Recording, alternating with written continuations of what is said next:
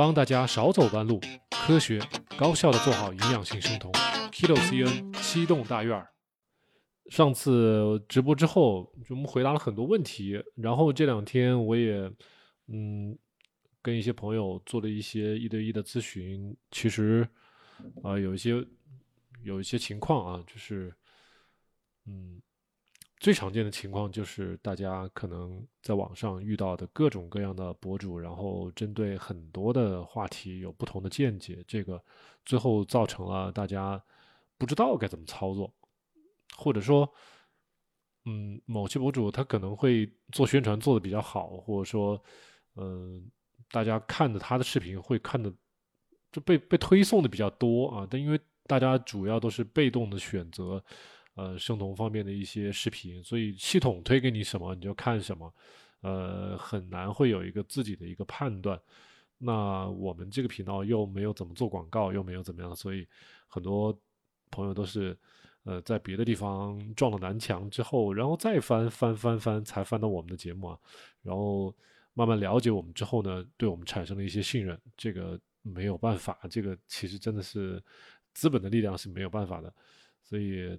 呃，有些朋友可能，而且有很多朋友会比较迷信啊，就是说，我们会发现有一部分朋友特别的迷信啊、什么 Doctor Berg 啊，然后啊、国内的一些好像做那个视频做的很花里胡哨的一些博主啊，就是这样子，嗯、但是我想跟大家说的是，我大概在二零二一年的时候，我就跟大家科普过，我说学生同是有几个比较好的老师，我当时也给大家介绍了，啊，Berg 是其中的一个啊，然后我也给告诉大家了，为什么后来我不看 Berg 的视频了，啊，主要后来就开始看一些什么 Jason 方啊，看一些呃什么 Eric Westman 呐、还有一些呃什么 low carb down under 啊，就是这些比较学术、比较专业一点的这种这种频道，他们的内容就比较言简意赅，然后也会像我们这个频道一样把嗯比较底层的逻辑告诉大家，而且没有什么太多花里胡哨的吸引眼球的一些话题。啊，比如说这个东西你吃没吃啊？没吃你就错了，就是类似于这种头条系的这种标题的形式，就不会有太多这种东西，就比较节省大家时间。啊，因因为很多朋友也告诉我，就说好了，得跟一个博主看他三个月的视频，可是三个月所有的视频都看完了，仍然不知道该怎么操作，这其实就是浪费时间。就是你要看这个博主他到底是通过生酮饮食吸引眼球、吸引流量，还是他真的是在给你做一些正经的科普，告诉你一套呃行之有效的一套自我能够调节的一个方法。就相当于是吧？大家去上小学，去上初中，把数学教给你，把英语教给你，你以后走上社会，你就自己会用数学，会用英语了啊！就是这种效果，不至于说你这个视频看了三个月，看了半年，然后你看得很带劲儿，但是撒手让你自己去操作，要么就操作不好，要么就是仍然是云里雾里，这样就没有起到教育的作用，没有起到对你花的时间是有点浪费。是这个样子的，所以这两天接了很多朋友的那个一对一的咨询，我就了解到，其实很多朋友他真的是一个可能是没有太多的时间，因为大家每天上班很忙，是吧？然后有家庭有小孩啊，其实真正要花来像小莫老师这样子去钻研生酮，可能大家真的是没有时间。那在这种情况下，更是要呃。集中注意力，呃，更是要把这个渠道选择好。选择好了之后，你就用你有限的时间把生酮相关的知识学好，然后再用实践来证实你学到的知识到底对不对啊？实践才是检验真理的唯一标准嘛，对不对？所以大家如果在就是用很简单一套方法，你看某一个博主的东西，你就一直看他的东西，看他的东西做笔记，然后去。执行，啊，执行其实给自己不用很长时间，大概就是一两个月的时间，你就知道他的这套方法在你的身上到底管用不管用，啊，不管用了，你就要想为什么，是吧？是是他完全教教错了，还是说他干脆就只是一个以带货为主的博主啊，或者是怎样？就是你自己去判断，啊，如果说你你你身上出现的，比如说、呃、姨妈掉头发，甚至是呃你出现问题，他用另外一个产品。怼给你，是吧？啊，我掉头发了，好吃这个产品啊，我不掉不掉体重了，你试试这个产品。呃，我我我什么食欲有点波动了啊，你试试这个产品。如果它都是这样子一套打补丁的方式的话，那你就知道这个可能不是一个非常科学的一套做生酮的方法。这其实不是一套很难的方法，而且也有书，大家可以去网上去买，都可以。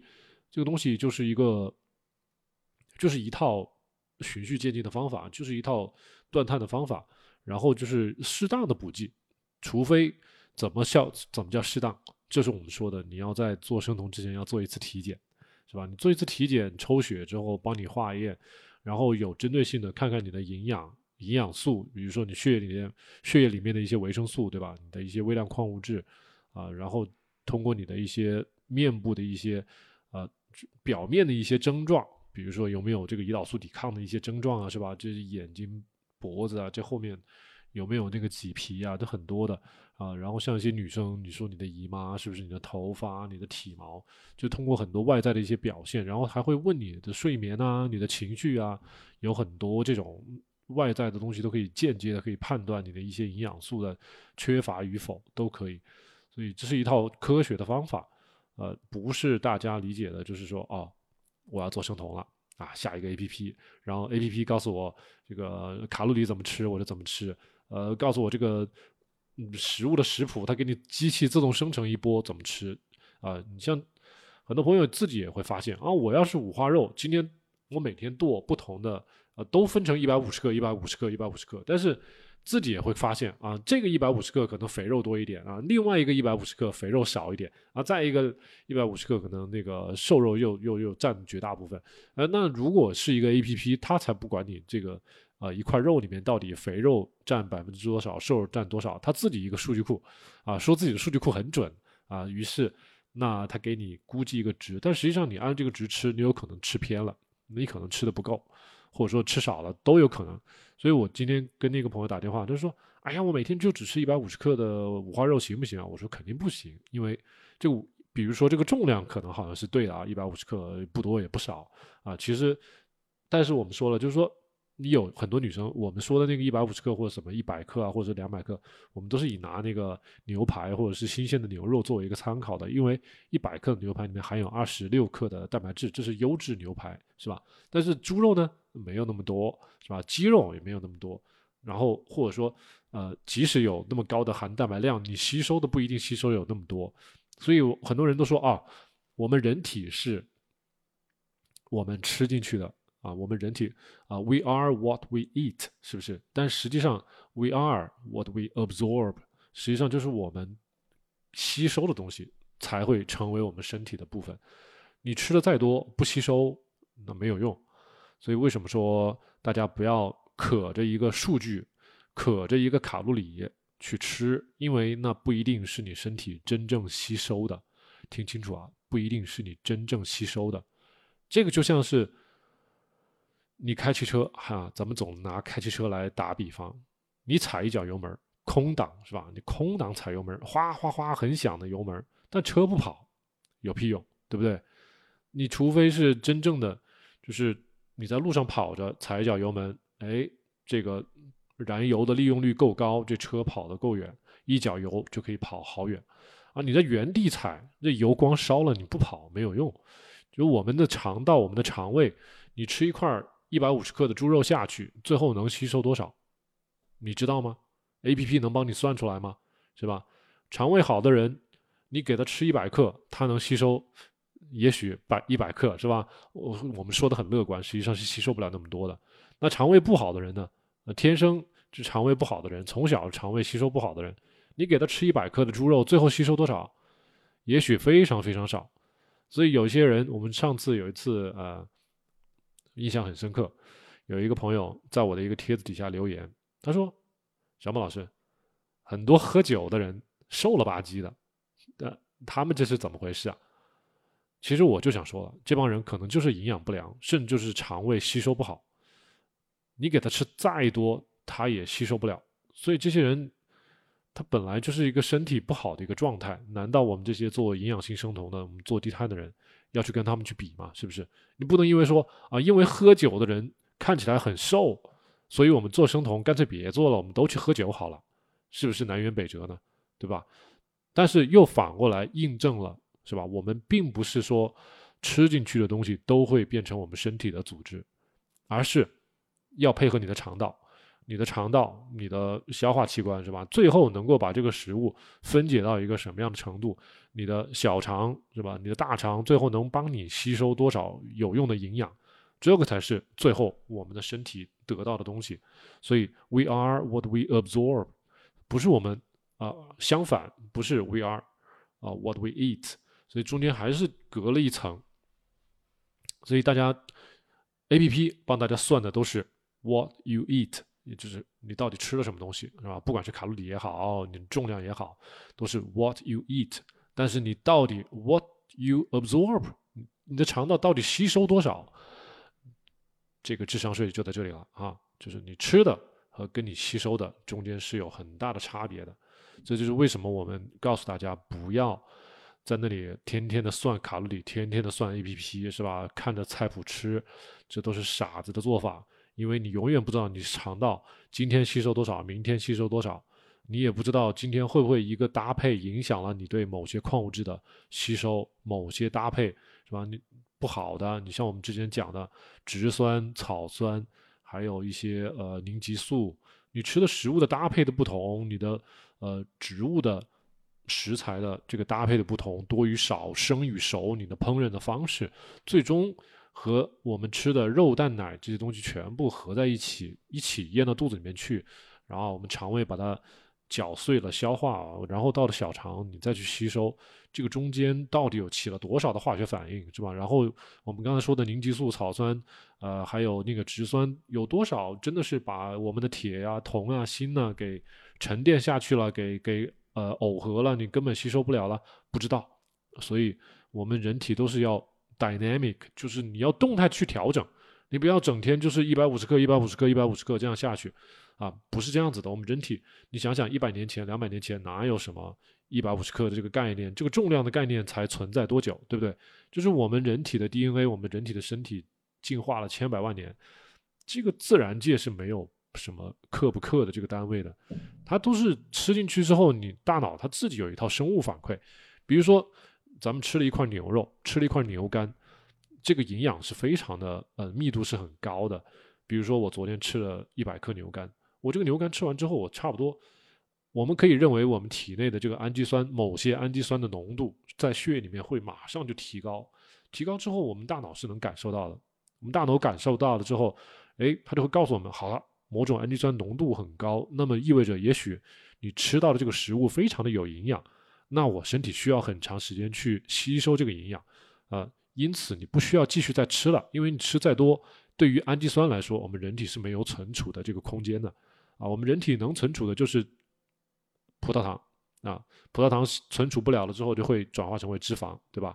好，另外就是动物性来源的脂肪，还有植物性来源的脂肪，我们身体是可以存储的，是可以存储在皮下。可以存储在我们的呃肝脏，可以存储在我们的这个啊身体的这个什么大腿啊、屁股啊、这个大肠啊这附近都可以存储，但是氨基酸是存储不了的，蛋白质是没有太多可以存储的地方的。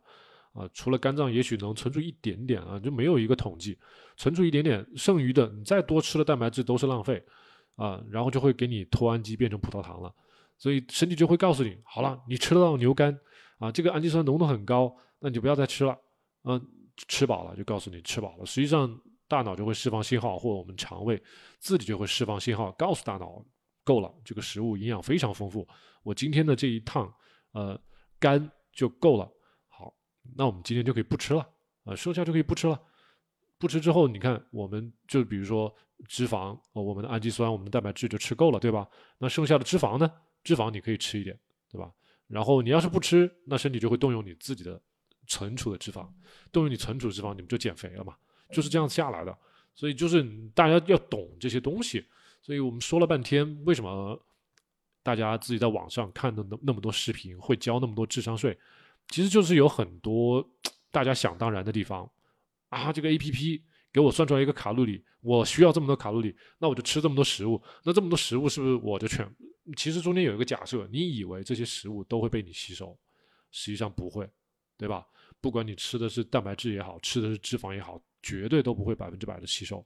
所以中间还是有一个，我不管是智商税也好，还是一个信息差也好，总之这个地方是大家没有理解的地方。我现在告诉你的就是，我们吃进去的不会百分之百吸收，也不会百分之百转化。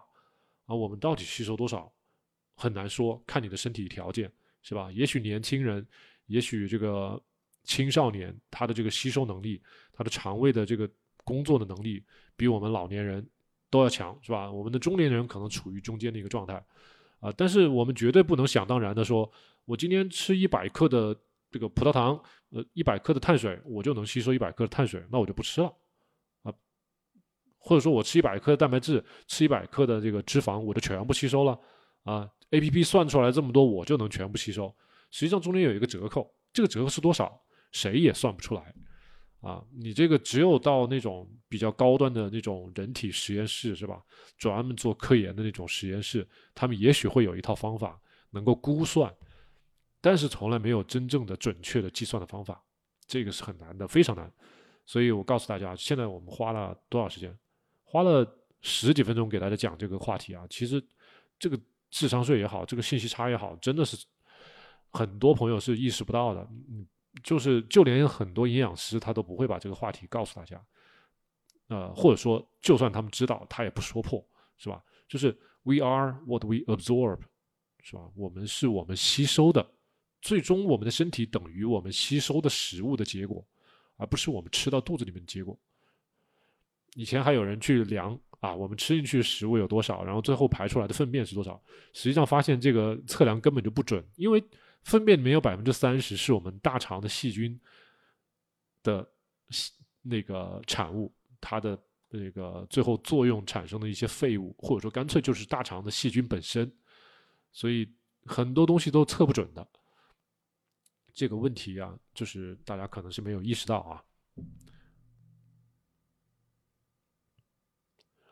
好我们今天聊完了啊，今天就是把我刚才我想说那个话题给大家聊完了。呃，我是建议大家，如果自己在做低碳做生酮有问题的，尽量的跟我一对一的聊哈，把你的问题最好就是能够，呃，像我跟一些朋友建议的，能够一开始能够做一个相对全面一些的体检。大家如果不知道该做哪些体检，可以找我要一个清单。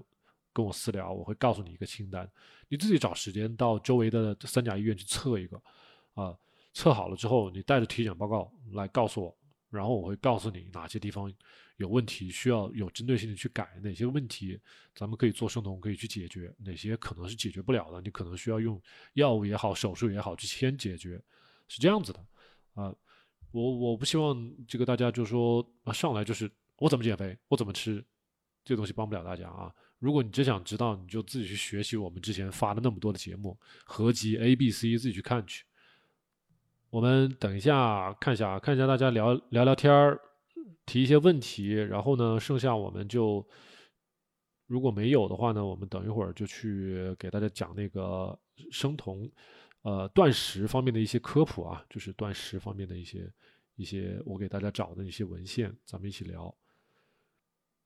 刚才小小狗养只小小狗说，最近体重没掉，但是维度小了，衣服裤子都大了啊，这个是好事儿。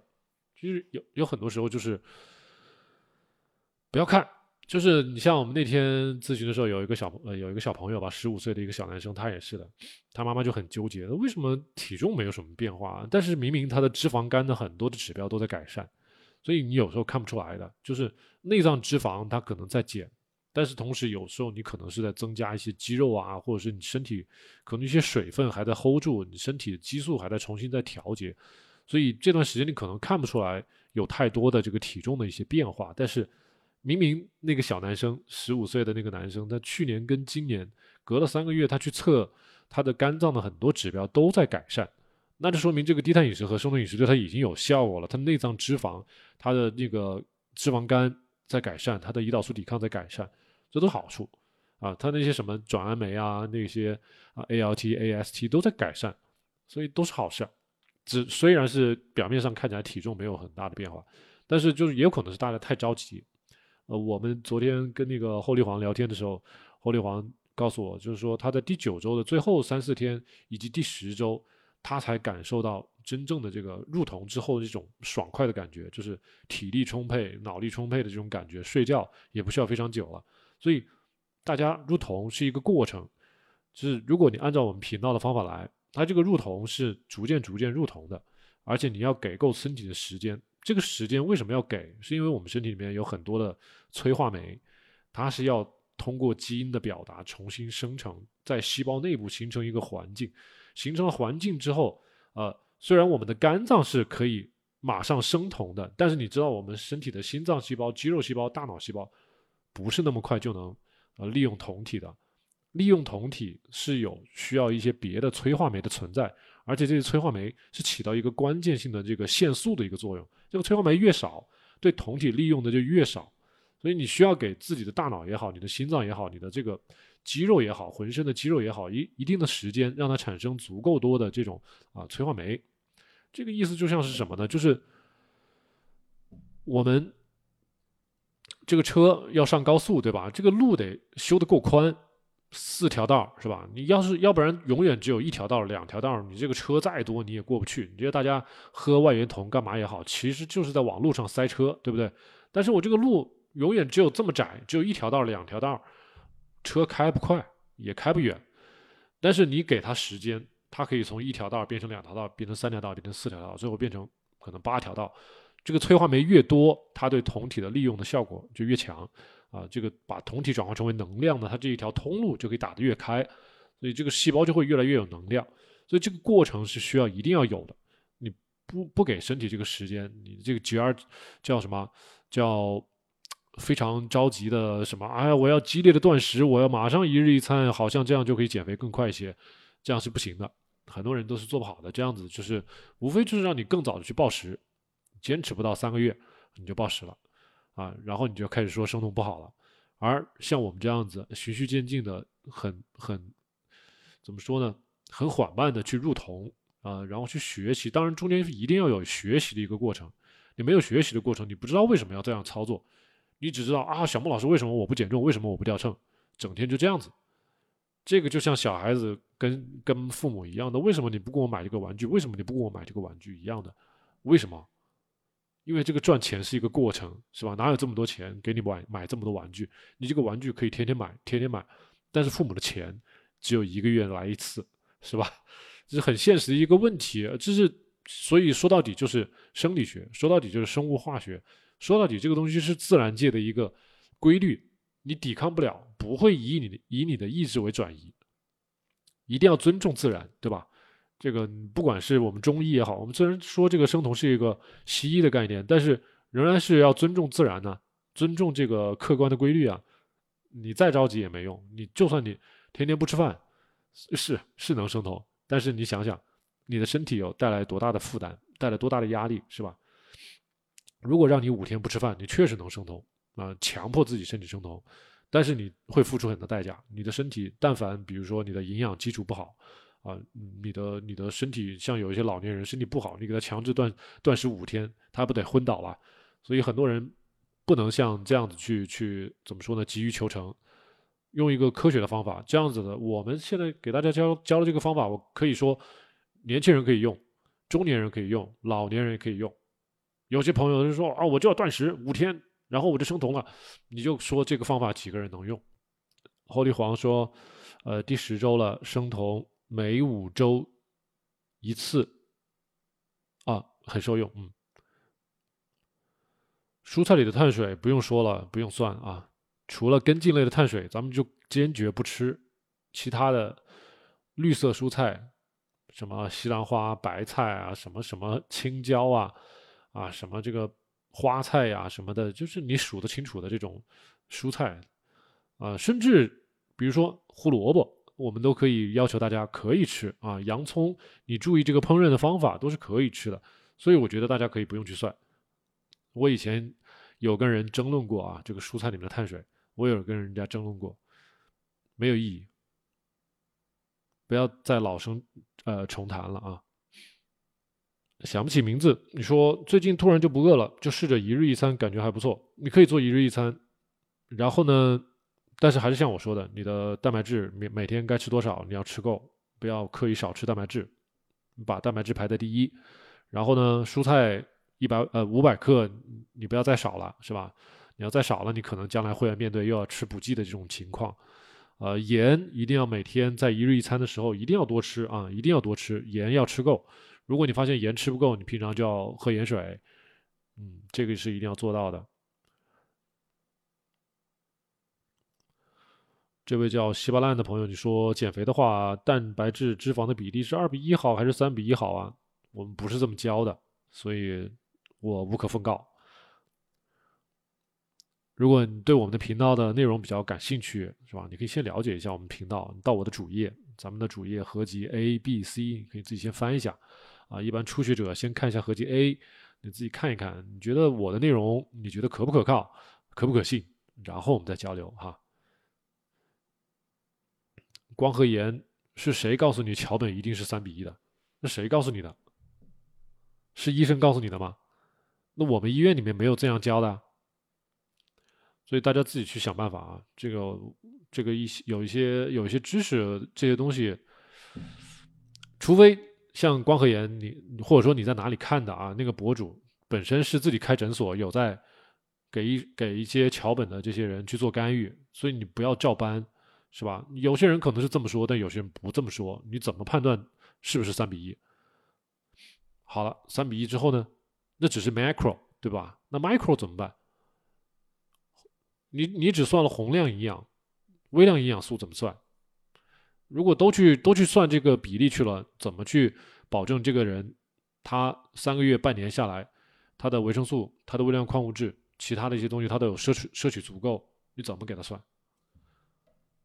桥本也不一定非要把酮体搞那么高啊！你要说三比一的话，我觉得可以，甚至都可以做癫痫了。为什么一定要桥本才三比一呢？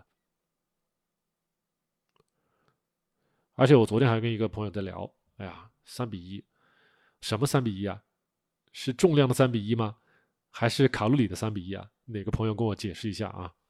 我们来考考大家，是什么三比一？是卡路里的三比一，还是重量的三比一？嗯，跟我说清楚。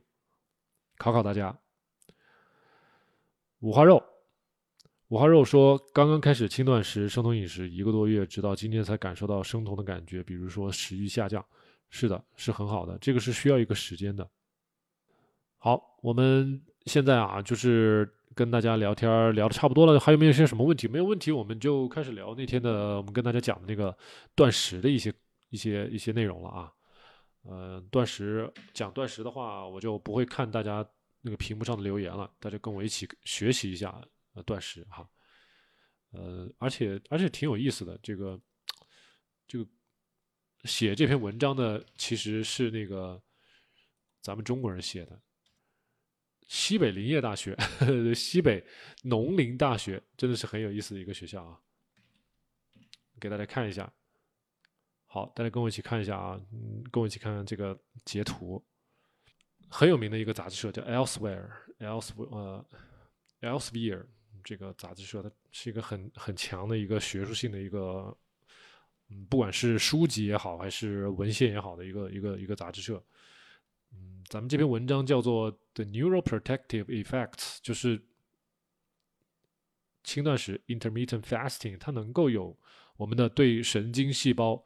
它有一个保护作用，neuroprotective effects，然后呢，还可以延缓咱们大脑的衰减啊，就是大脑的这个 aging，aging 就是随着年龄的增加，我们会大脑的功能会逐渐的下降，所以它这个叫 brain aging。还有呢，呃，neurodegenerative 就是神经退行性的病变，呃，就是比如说阿尔茨海默啊，或者是帕金森啊，或者是像这篇文章里面还提到一个那 Huntington disease，这个叫做叫做。呃，亨廷顿舞蹈综合症，就是有些人啊年纪大了之后，或者说，呃，我记得以前看过一个美剧，那个美剧叫啊《House》，就是《豪斯医生》里面就有一个主角，一个女生，她遗传遗传了 Huntington disease，就是这个人他手虽然才三十多岁，他手就可能嗯会逐渐的失去知觉，或者说开始麻木，它实际上就是一个 motor，我们大脑的这个呃。运动神经开始出现衰退，呃，说到底，它可能是也跟遗传有些关系，然后最后会导致这个手开始发抖，最后他会手舞足蹈，他控制不住，啊，就会变成看起来就像跳舞一样，所以他这个叫 Huntington 舞蹈综合症，就很有意思啊。所以他说，我们的轻断食能够通过改善我们的线粒体 mitochondrial function 线粒体的功能。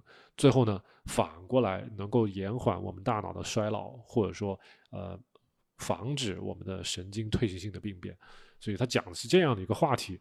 然后你看这下面这几个作者啊，赵一航、贾梦真、陈伟轩是吧？还有个刘志刚，这听起来都是我们中国人，而且真的是咱们中国人啊。这个他们的学学校是 Northwest Agriculture and Forest University。西北农林科技大学，看到没？是不是很有意思？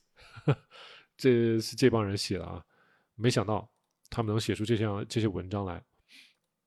我们来看一下，如果大家在大家在那个我们一起看书的、一起一起看这个文献的过程中，如果有什么问题，就直接在公屏上敲啊。等会儿我把先讲完一小段儿因为这个文章非常长，你给我看啊，这都非常长，很长。你看。这个可能好多页，一会儿讲不完的，所以大家就是我，我可能会先讲一小段儿讲完这小段儿之后呢，我再看看大家留的言，然后我们再聊一聊哈。这个这一篇文章可能会会分好几次给大家讲啊。我们先一起来学习一下，就是这篇文章，其实我们不一定要把它研究的非常的透彻，但是往往这种科学文献呢，它会给我们讲一些背景的一些科学知识，那很利于我们了解。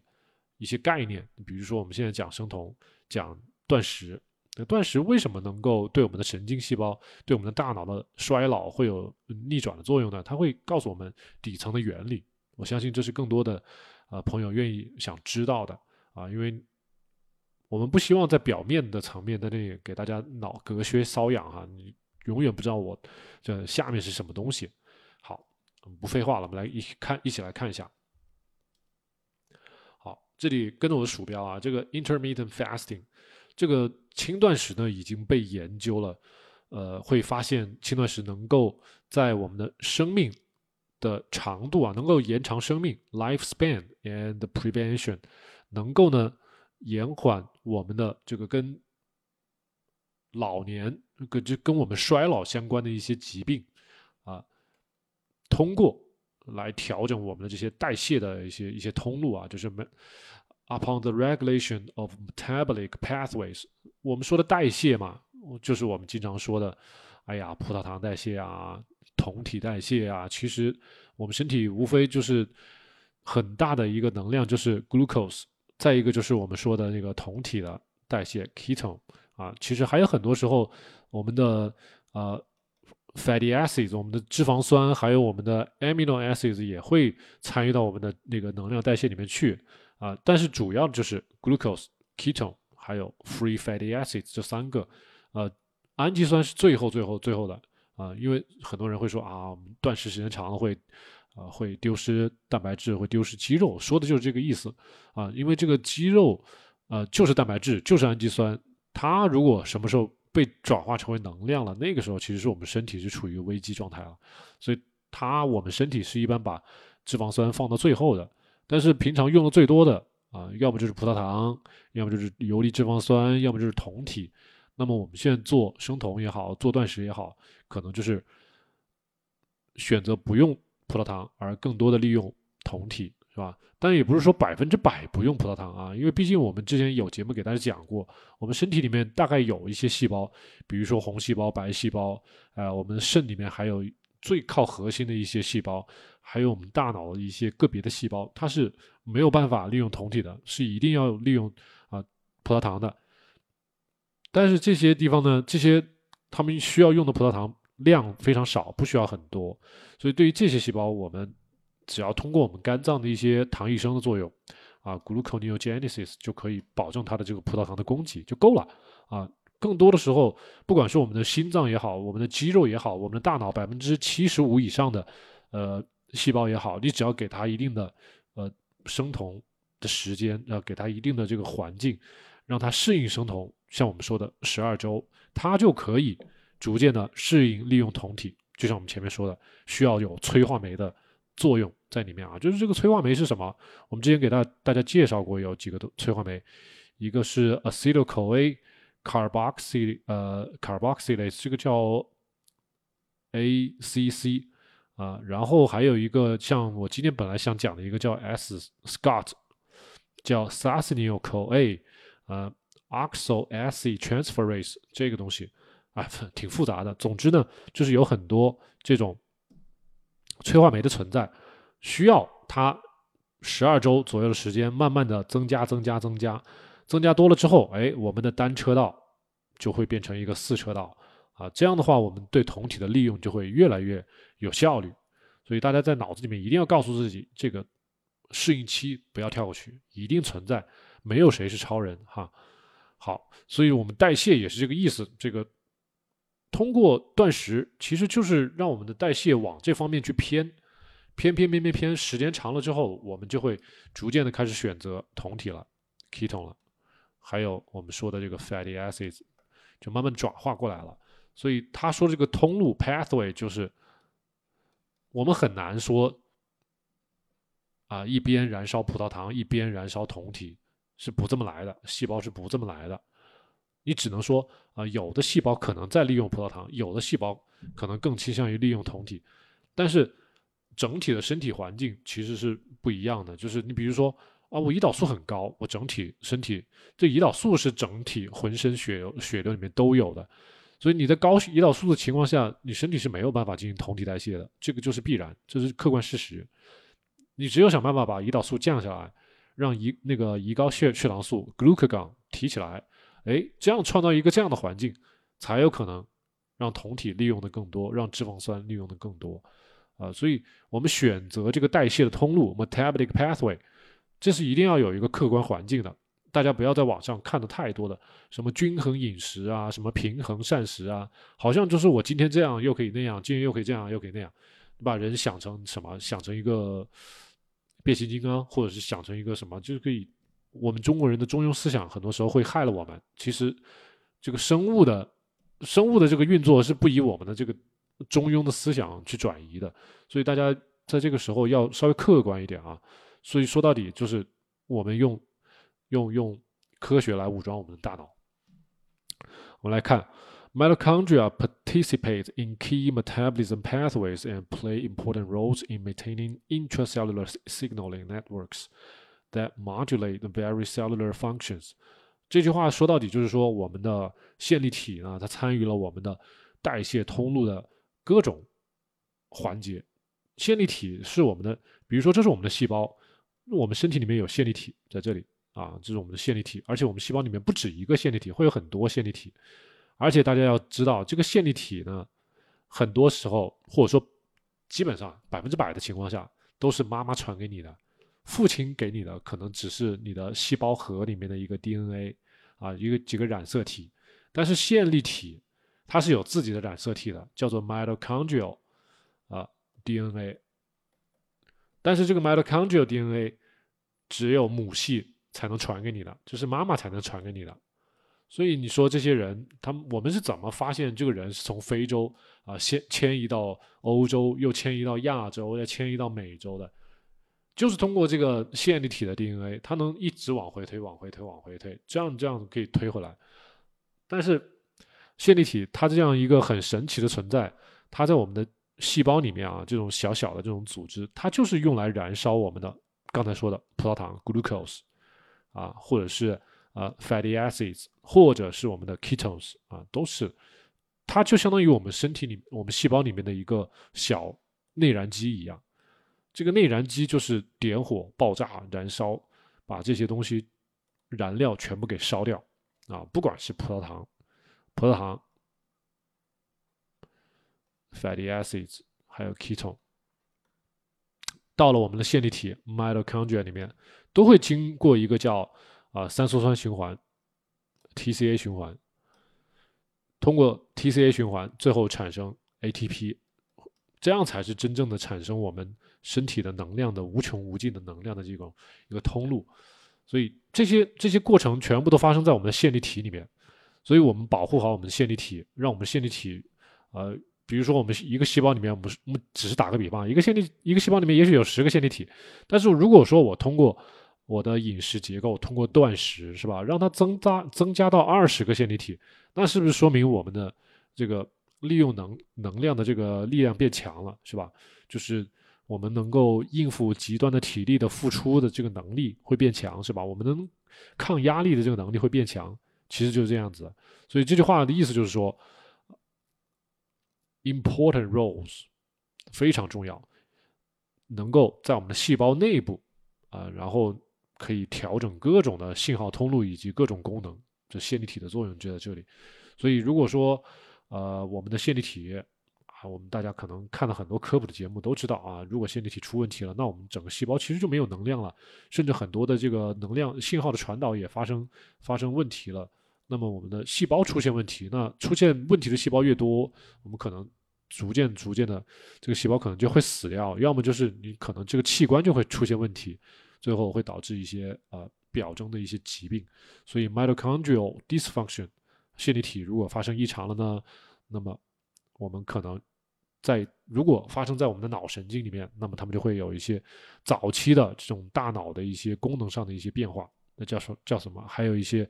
啊，神经的退行性病变 （neurodegenerative） 呃直接，neurodegeneration 这个叫做神经的啊蜕变、降级、变化，往下退的退啊，不是那种啊蝶变的那种蜕变，是往下退、退后的退。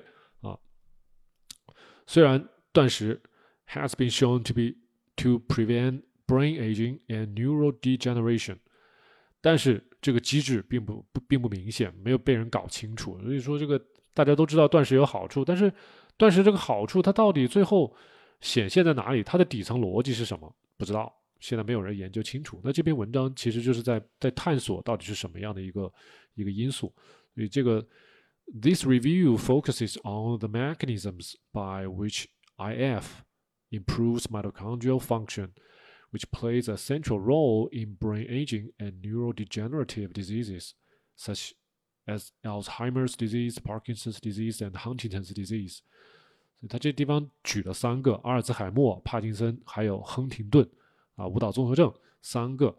那么断食对它是如何改善的？ 其实说到底还是 mitochondrial function 提高了是我们线粒体的功能。那我们现在做生酮的人，做轻断食的人，其实也知道了。无非就是通过断食，让我们的线粒体 mitochondrial 它有一个 biogenesis，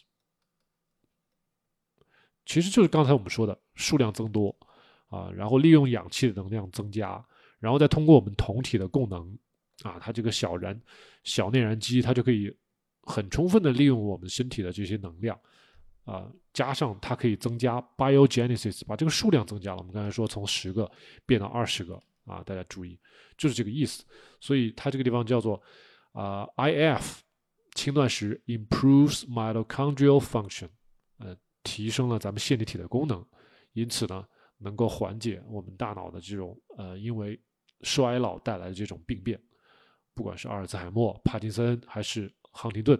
好，那么 cellular and molecular mechanisms。嗯，这到底是细胞的机制，还有一些分子方面的一些机制，到底是什么样子呢？那么他说了，involve 包含了 activation of adaptive cellular stress responses and signaling and transcriptional pathways。那就是说，生酮呃，不管是生酮饮食啊，或者是这个 IF 轻断食，那么它激发了我们细胞内部的这种 adaptive，就是适应的适应性。Adaptive 通过给细胞一些适当的压力，不管是啊，咱们给它没有那么多营养，是吧？你给它天天高血糖，它会判断这是一个营养丰富的一个状态，是吧？如果你断食了，没有营养物质给它，那么细胞会感受到一定的压力。那当然，这个压力不至于太大，是吧？你比如说一两天不吃饭，这算是 cellular stress，但是。你十天不吃饭，二十天不吃饭，三十天不吃饭，这个 stress 可能会甚至会杀死这个细胞，所以适当的压力是是有好处的，所以咱们就叫 adaptive，就是适应性的啊细胞的这种压力反馈 responses and signaling 就是通路信号传导。Transcriptional 什么意思呢？就是我们的 DNA、RNA 的这种啊，在细在但在在转录层面的 epigenetics 这种层面上的这种变化，就是说我通过少吃或者说通过断食，那么我们的细胞内部它会感受到一定的这种压力，这种压力传导到我们的细胞核，它会给我们的 DNA 给我们 RNA 一定的一些信号，这个时候我们就细胞会自己开始做出一些适应性的调整。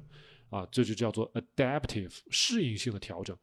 调整了之后，最后我们细胞再产生出来的啊，不管是蛋白质啊、催化酶啊、各种通路啊，可能就跟以前不一样了。就是为什么刚才我说的那些啊，ACC 是吧？刚才还有 SCOT 这些催化酶，只有在咱们做断食或者说做生酮一段时间之后，它才会越来越多、越来越多啊，进而的开始可以使用酮体。这个就叫做适应性 adaptive。啊，适应性的，因为外部的一些适当的压力，它产生适应性的变化，进而最后产生了这些催化酶。这些催化酶是以前没有的，或者说以前非常非常少的。啊，有了之后，我们才可以好好的利用酮体，才能消耗酮体。Thereby 啊，因此 enhancing，因此呢，能够增强我们的线粒体的功能。啊，同同时呢。by promoting energy metabolism 啊，能够增加我们的能量代谢，and reducing oxidant oxidant production。oxidant 是什么意思？同时能够减少氧化的这些产物，就是我们平常说的这些 ROS，这个叫做 reactive oxidative species。这个叫做呃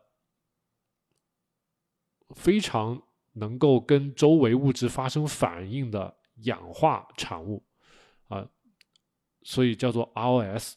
我们说的抗氧化，抗氧化实际上抗的就是这个 ROS。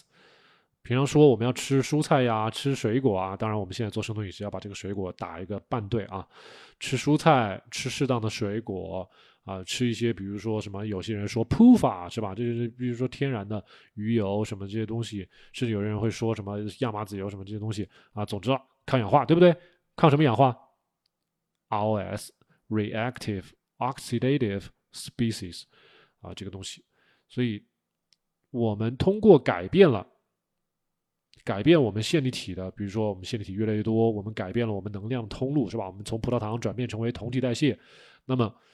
就改变了我们的 energy metabolism 能量代谢，同时还能减少我们线粒体。我们线粒体在其实我们人为什么会老化，就是因为不管我们到底是烧葡萄糖，还是在烧我们的脂肪，还是在烧我们的酮体，是不可避免的，是一定会产生这些 ROS 的，呃，氧化的这些产物的。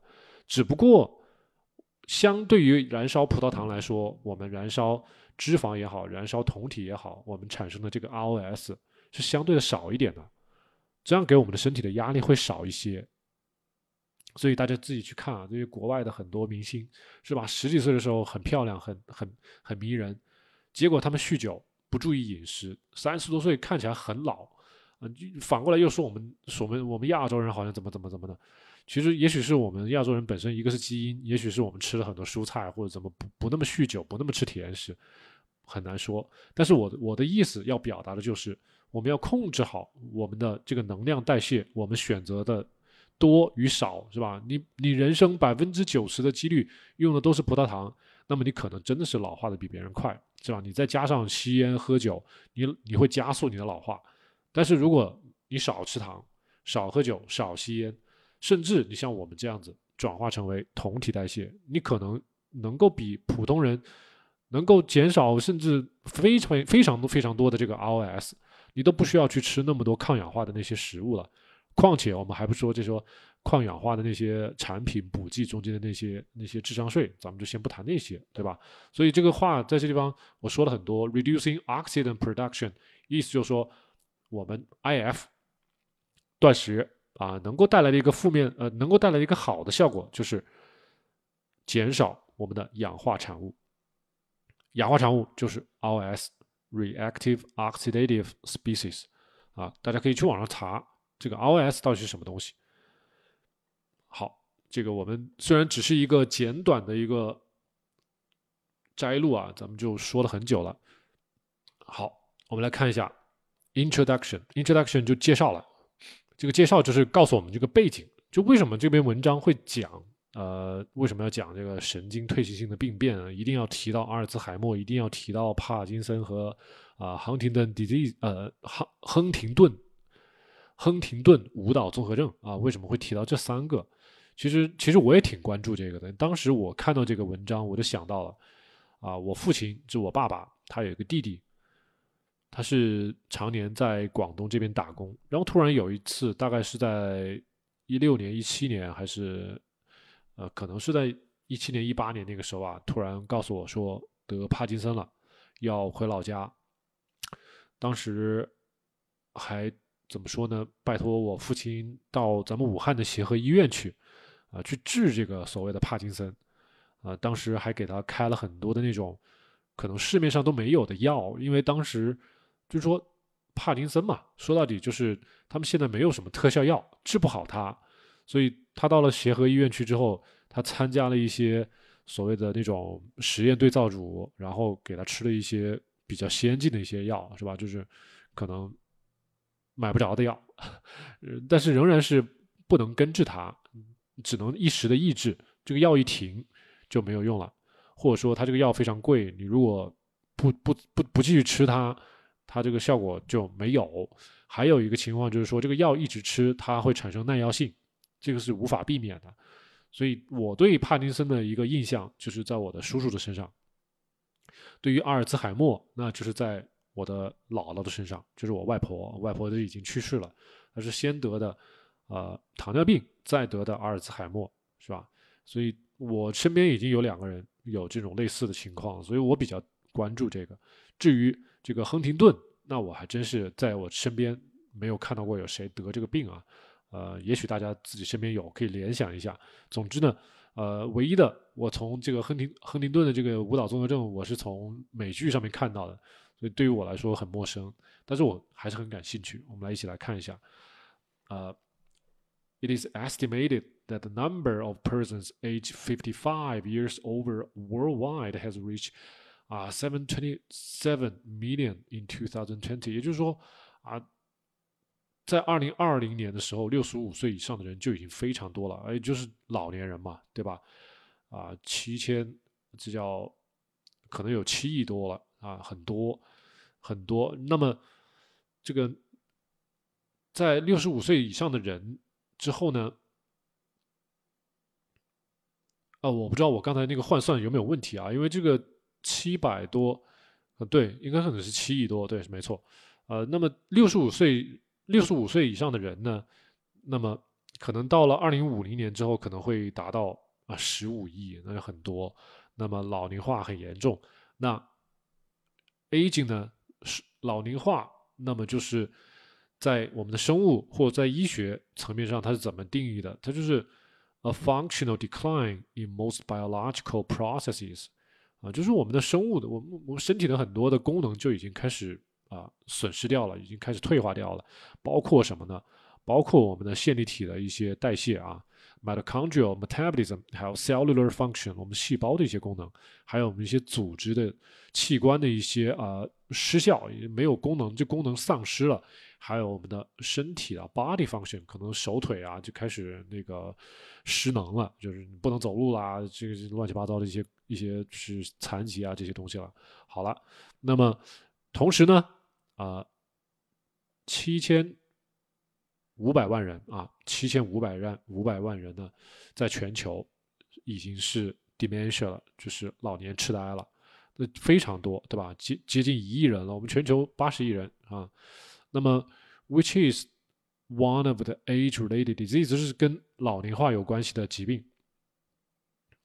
那么到了二零三零年，现在是呃七千五百万，等到二零三零年可能要再翻一倍，是这样子。所以跟跟这个。衰老相关的这些风险因素呢，啊，那么包括了咱们刚才提到的阿尔茨海默、帕金森，还有亨廷顿这些非常常见的这些疾病。那么随着我们的年龄的增加，它的这种发生的这种几率会越来越高，啊，说的就是这个意思。那么，比如说阿尔茨海默，那么就是我们最常见的了。阿尔茨海默就是我们最常见的这个认知的这个出现的这种问题，啊，dementia 就是认知综合症嘛，是是最常见的一种认知综合症，阿尔茨海默。那么它是怎么来定义的呢？啊，characterized by cognitive cognitive dysfunction，我们的认知出现啊问题了。然后呢，behavioral disorders，那我们的行为也会出现异常。还有呢，它的典型的特征是在我们的啊，咱们来看，excessive accumulation of amyloid beta。and hyperphosphorylation of tau to form nerve fiber tangles in brain，就是我们大脑的神经细胞里面有 过分的啊积聚贝塔呃淀粉样的蛋白，这个地方的 amyloid 贝塔就是贝塔淀粉样蛋白，还有呢过度的我们的 tau 蛋白，大家不用理解这个 tau 蛋白是什么啊，总之这个 tau 蛋白呢是处在我们这个神经管。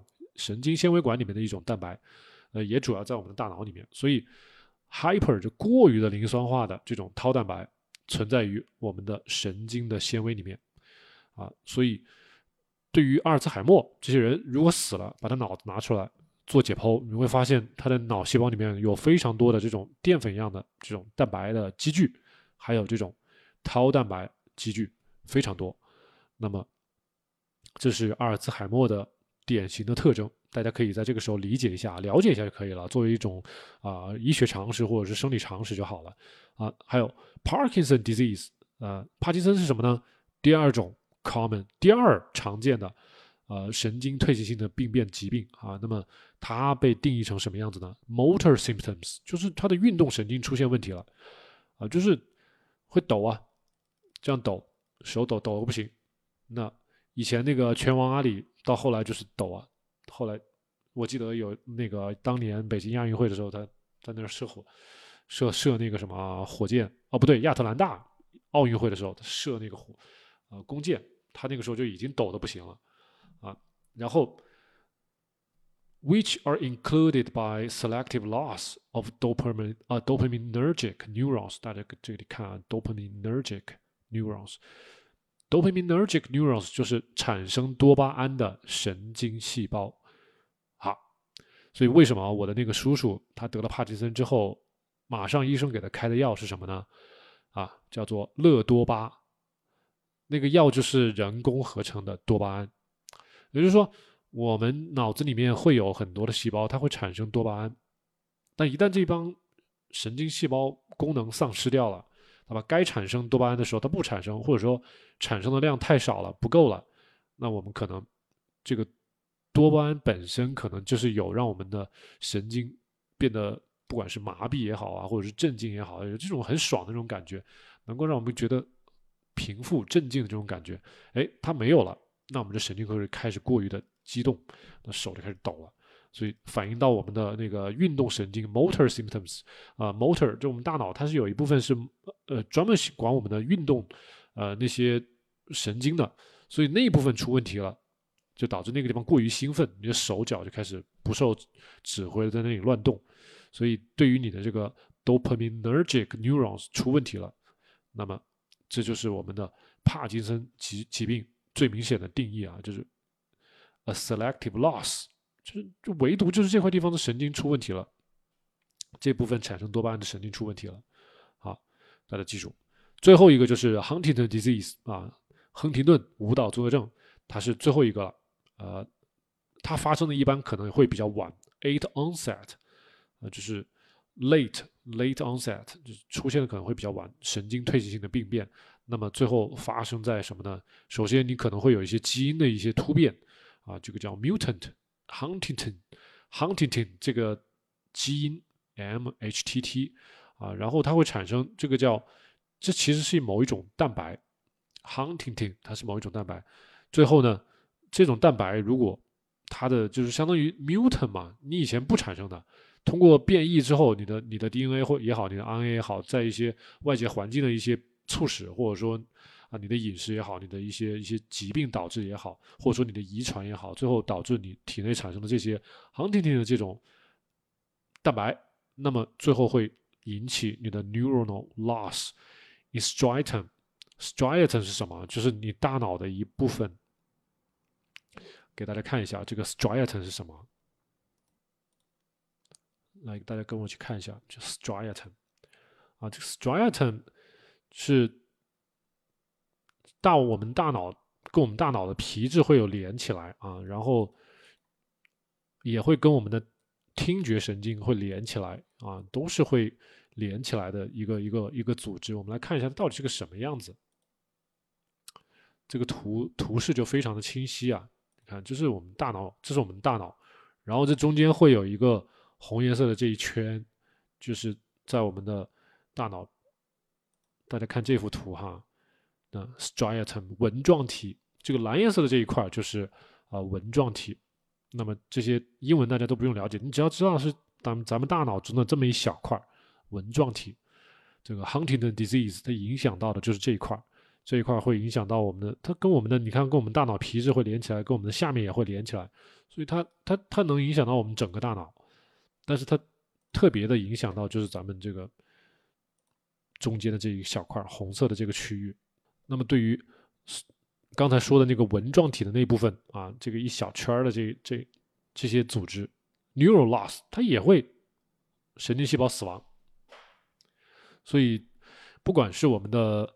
呃，阿尔茨海默也好，还是我们的帕金森也好，还是我们的亨廷顿也好，面对的都是我们神经细胞的蜕变啊，向下倒退的倒退的蜕变啊，蜕变之后，要么就死亡，要么呢就是神经细胞内部产生了太多的啊淀粉一样的蛋白，实际上就是纤维化，也失去了功能了。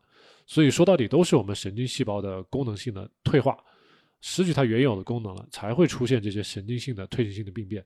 说是跟我们的这个啊年纪有关系，其实呢，为什么还会有那么多的老年人到了九十多岁，精神还那么矍铄呢？啊，思路还那么的敏捷呢？其实说到底还是因为我们的代谢出了问题，对吧？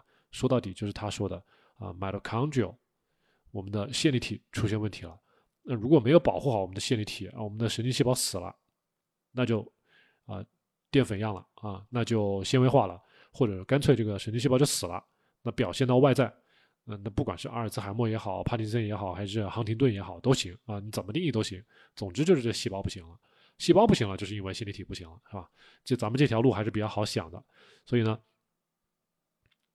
呃，他这句话说的上面这段说的大概就是这个意思。意思他说，However, the pathogenesis of aging, how to prevent 啊，这就说的很含蓄了啊，这个很多底层的机理呢，当然仍然是很不清楚的，所以呢，呃，现在发现呢，dietary intervention，饮食膳食的干预会有用啊，such as nutrient supplements，就是可能通过一些膳食补充剂也好，或者呢，通过 adjustment of feeding time，就是控制我们进食的时间，都可以减少啊，can reduce the risk of neural degeneration。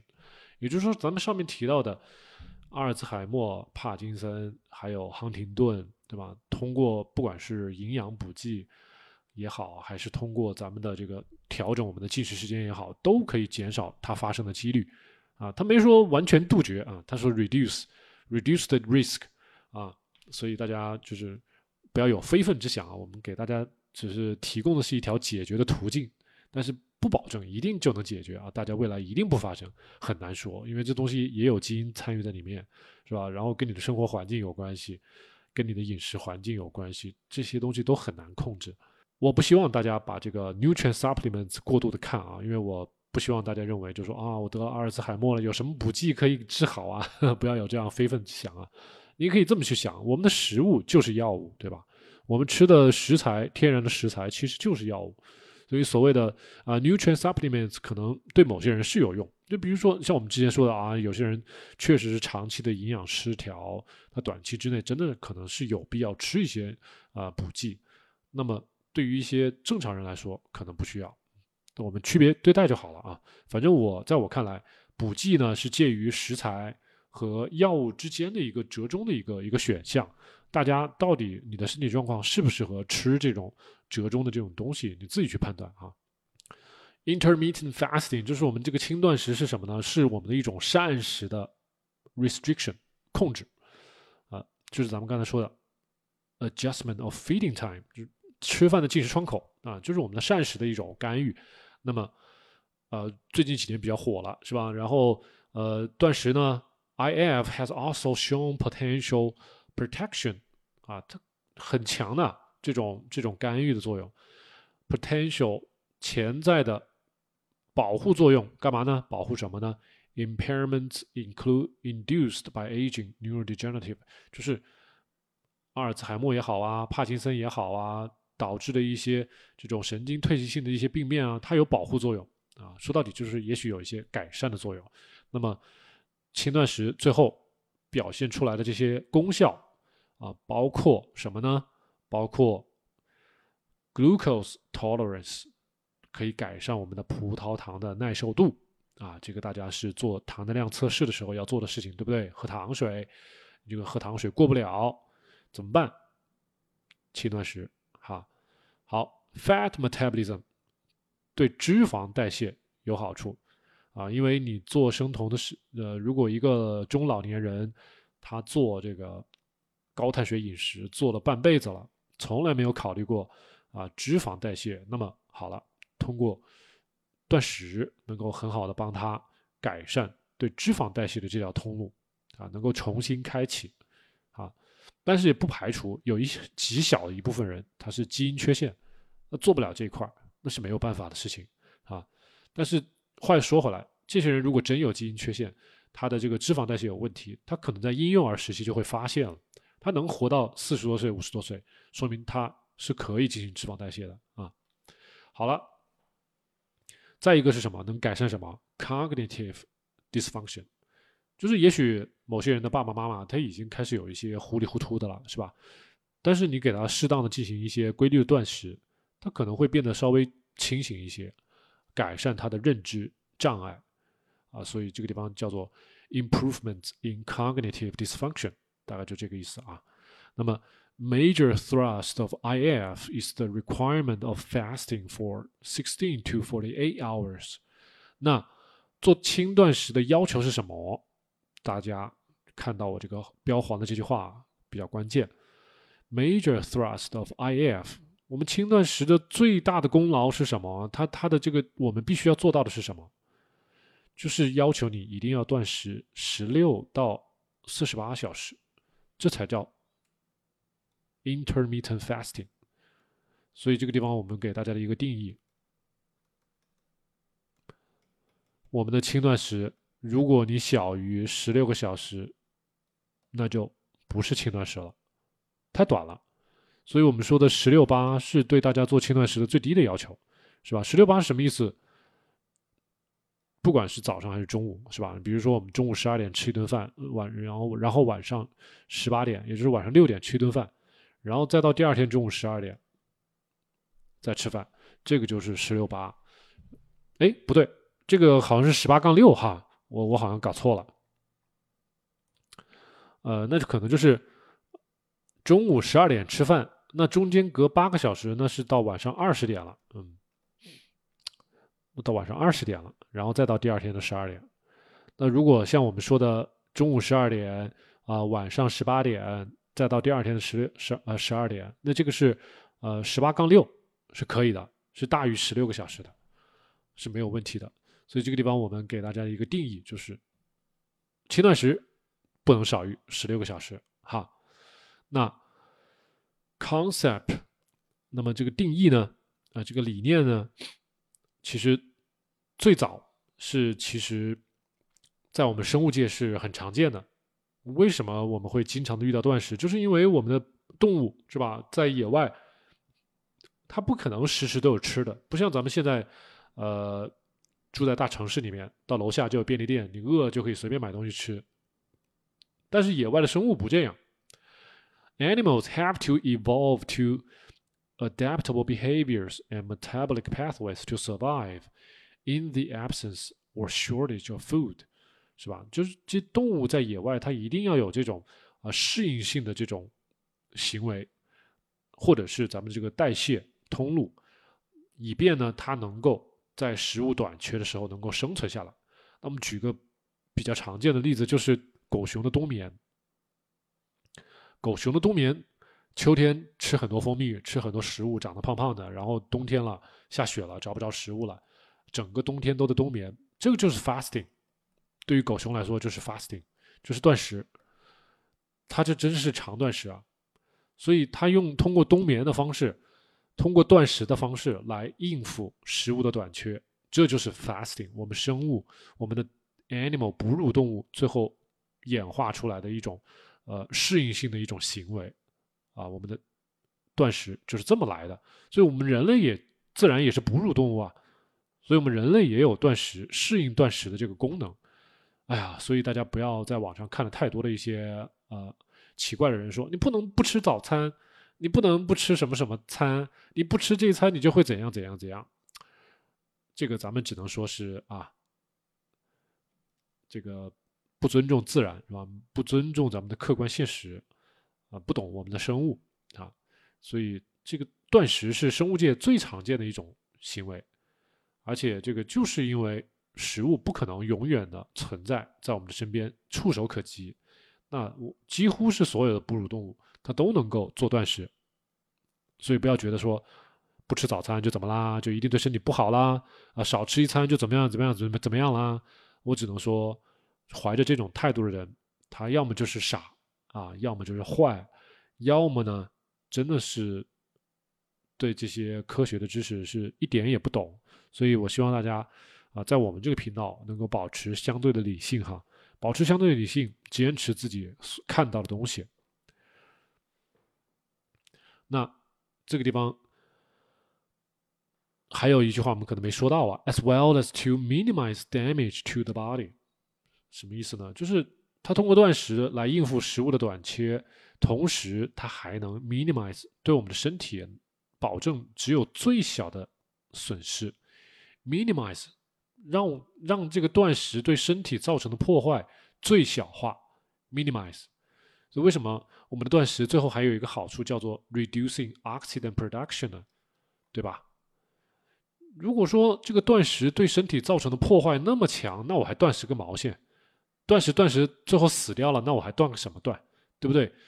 一定这个断食本身要对我们身体带来一些好处，才有必要经常的去做断食嘛。所以说到底，这个断食。我们进化了千百万年来，那一定是对我们身体是有好处的。所以这个地方有一个叫 minimize damage to the body，对我们的身体带来的伤害是最小化。那我们结合上面这个叫做 reducing oxidant production，我们就好理解了，对吧？对我们身体破坏是很小的，所以不要说我们这个断食不好。好，在后面我们来看一下几个概念啊，这几个概念，这是断食。我们在医学层面给它分成几个概念，一个是 ADF，一个是 TRF。我们来看一下 ADF 是什么？ADF，Alternative Day Fasting，就是第一天断食，第二天随便吃，第三天断食，就是这样子啊。幺零幺，大概就这种感觉啊，就是 alternative day fasting。还有第二个是什么？time restricted feeding，TRF，time restricting feeding。那么就是在一天二十四小时之内，就像刚咱们刚才说的啊，断食十六个小时，断食十八个小时，还是断食二十个小时，就大家自己去判断啊。所以就有两个概念，一个是 ADF，一个是啊 TRF。Two main types of IF，这个地方就断食一共分成两种。Main two main types 啊，这个地方两个啊，ADF 呢就是 food deprivation for twenty four hours every other day。Every other day 就是隔天，是吧？就刚我们说的幺零幺，第一天吃，第二天呃第一天断食，啊第二天吃，第三天断食，然后后面再再吃再断食，就是。二十四吃，二十四吃，二十四吃，这样子。其实，在我理解，其实跟我们现在的啊一天一餐是差不多的了，是吧？其实这样子。那当然，它并没有强烈的告诉我们在吃的那一天里面，二十四小时里面到底该吃几餐。所以，这有可能是说啊，你今天断食了二十四小时，是吧？明天我三餐都吃，他不管你是吧？然后后天你再断食二十四小时，啊，再后一天我可能三餐都吃，啊，这个他都随便你，他这个并没有特别严格的要求，呃，这个是啊，他这边的一个一个定义啊，所以自己说，我们来我们来看一下这他怎么具体说的啊。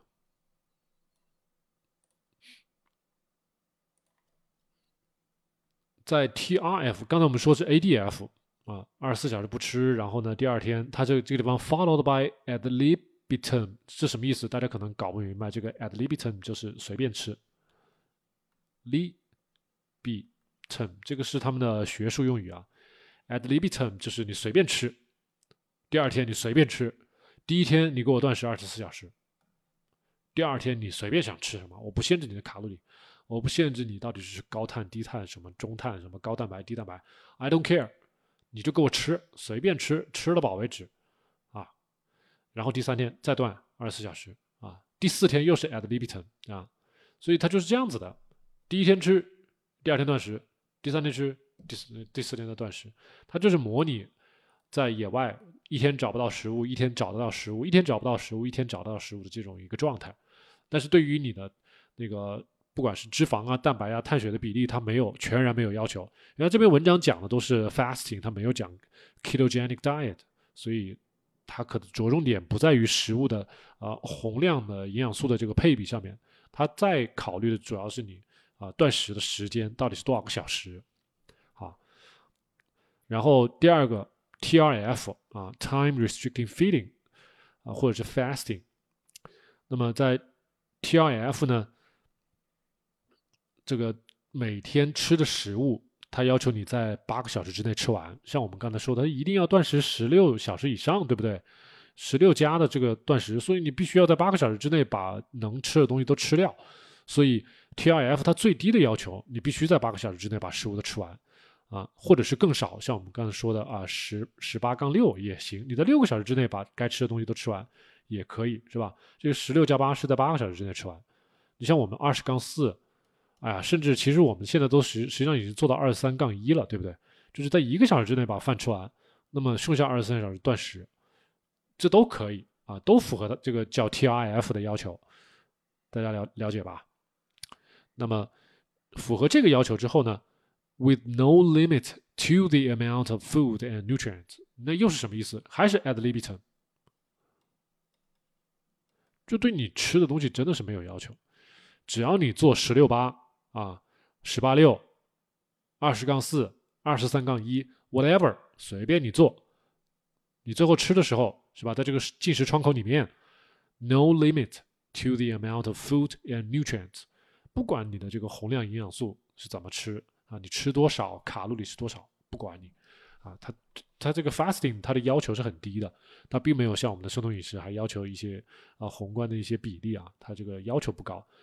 啊但是大家要辩证啊，辩证辩证一点。咱们在这儿只是给大家介绍这个概念是什么，比如说啊，ADF 是什么，对不对？TRF 是什么？大家就是根据上面我讲的这些东西，你把它记下来，了解这个概念。但是我并不是说大家一定要去照这样去做，是吧？啊，它上面说 ad libitum，你就真的是啊什么也不管就乱吃了，那样不一定好，对你真的是想有心减肥的朋友，可能不一定有好处的。是吧？他只是把这个概念告诉你，大家了解这个概念，然后将来把这个概念应用到我们的生酮饮食里面去，啊，这才是锦上添花啊，如虎添翼的一种做法啊。我们现在再来看一下，嗯，这个断食还有一些什么别的一些呃概念啊？Other types of IF，还有一些别的一些概念是什么？除了 ADF，ADF，TRF。这里是什么？prolong fasting，延长的断食。那么延长的断食就是两天以上的，两天以上的断食，也就是四十八小时以上的断食。那么还有一个就是五二断食，啊，我印象中就是一周有七天，啊，有五天呢，你还是随便。一日三餐你怎么吃都行，但是在剩余的两餐两天里面呢，你尽量的做轻断食，不管是你是一日两餐也好，还是一日一餐也好，你总之你要少吃很多东西啊。他这本书里面给你强调的就是说，你在这个断食的这两天里面，你的卡路里不要太高了，最好能限制在比如说五百卡路里啊、六百卡路里啊，大概是这么多啊。所以咱们在这个地方讲到的就是啊，五二断食，它这个地方 two fasting days 啊，两天断食，five feeding regularly days，也就五天断食，五天没有断食啊，也就是五天这里面你随便吃还是正常吃。这两天呢是 fasting day，那这个 fasting 它没有严格定义到底是吃多少，所以大家如果真的想看那本书的话，可以自己找来看。那本书里面就要求你在这两天里面，你的总体的摄入的卡路里，甭管你怎么吃，最好是保持在五百到六百大卡。其实我当时并没有严严格的要求啊，我自己只不过是在这两天里面少吃了一餐而已啊，就是跳过早餐，就是这样子而已。啊，剩下的我还是正常的吃一些什么低碳饮食啊，这样子就可以了。呃，大家不要特别的去死抠定义，知道吧？就是大家要学习，我怎么从一日三餐开始学习接受五二断食，开始接受十六八，开始接受十八杠六，最后我还能做到二十杠四啊？我怎么一步步的做到最后的一日一餐啊？那么五二断食是最好的一个入门的一个方法，这是我的亲身感受。亲身体验，那么大家可以试一下啊。那呃，最后面还有一个还有一个断食是什么？还有一个断食，这个都没有人做过啊，我也不了解。Time control fasting 啊，这个就很很很很难操作了啊。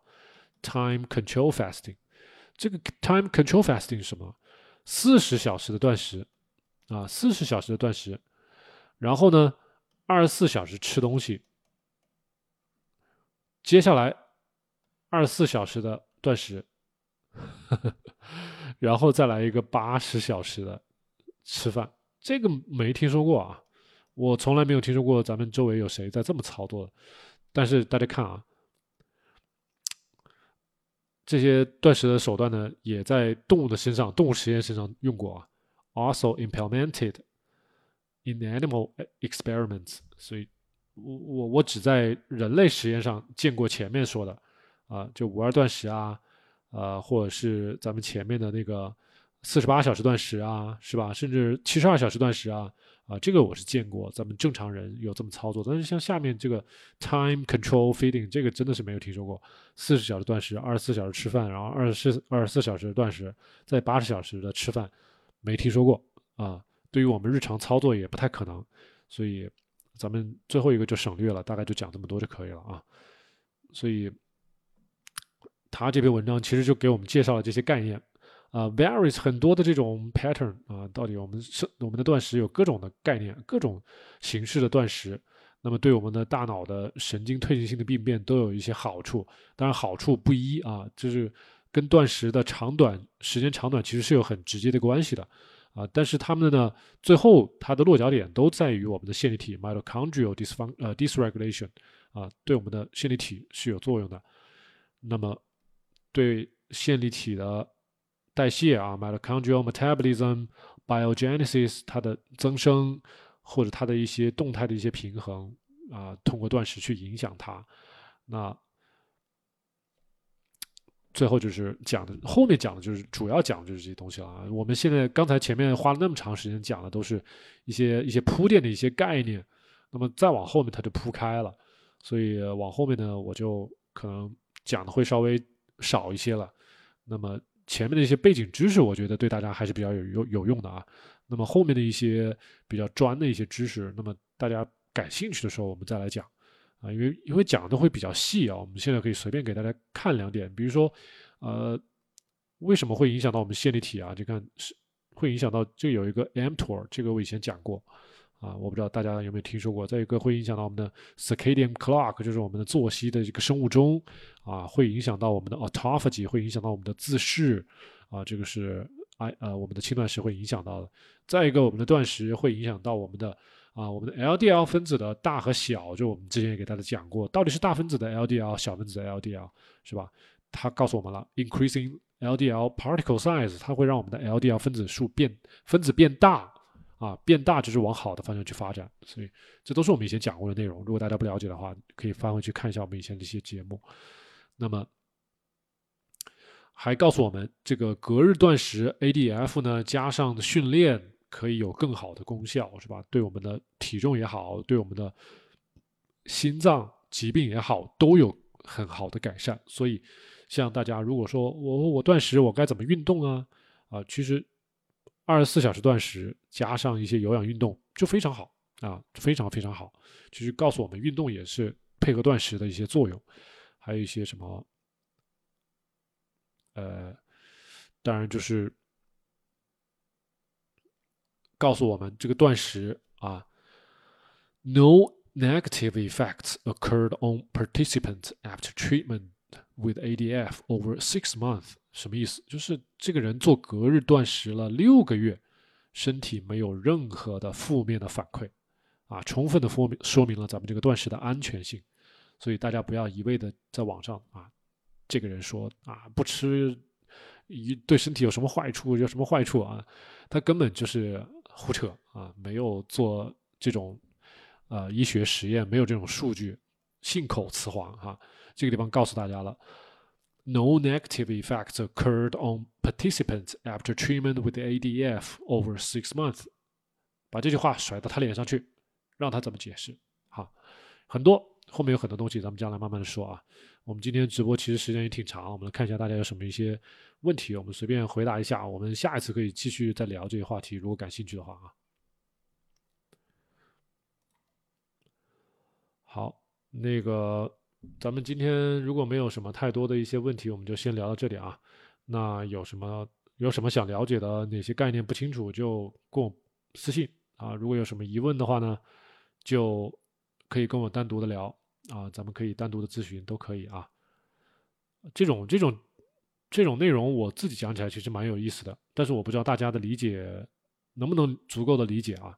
呃，有如果不理解，要提及时告诉我。你说讲太深奥了，太难了，我听不懂，你告诉我，啊，我下回可能会换一种方式来给大家讲，或者干脆找一个，呃，上次我们那个以奇老师啊，那个以奇老师是高中英语老师，我让他来讲，啊，他说他的讲课方式啊，高中生都能听懂，那我就有些时候我请以奇来帮我讲，可能大家的接受能力会。强一些啊，接受度会好一些。好，那感谢大家陪我们多少一个半小时啊。那个我们今天讲课也是比较枯燥，很久没有像这样子念文献了啊。呃，但是如果长久不学习的话，我又觉得很枯燥啊。因为大家这个问题问的，其实我每天翻来覆去都是回答那些问题。对于我来说，有时候会比较枯燥啊。有时候会找些这些东西来看一看。那个大家跟我一起学习也是也是进步啊，都是一样的，我们一起学习。每次给大家念文献，其实我自己在学习，呃，学完一遍，我自己先看一遍，然后给大家念一遍，实际上我看两遍了啊。然后可能等我再把它编辑成节目的时候，那可能是第三遍。所以对于这些概念，我可能记得比较清楚啊。三遍下来，我的我的全部都记住了。啊但是大家也最好能够像我一样，有些节目，呃。比较有用的，最好也能多看个几遍啊，然后加深印象、加深理解，这样子的话对生酮自己一个人判断是有帮助的啊。呃，不至于在网上东看看西看看，完全摸不着头脑。我我不希望大家最后变成这个样子啊。就像自自己在路上开车，你难道旁边还要永远做一个教练吗？啊，不希望大家最后做生酮做成这个样子啊。好，那我们今天直播就到这里啊。有什么问题咱们再仔细交流，再单独交流。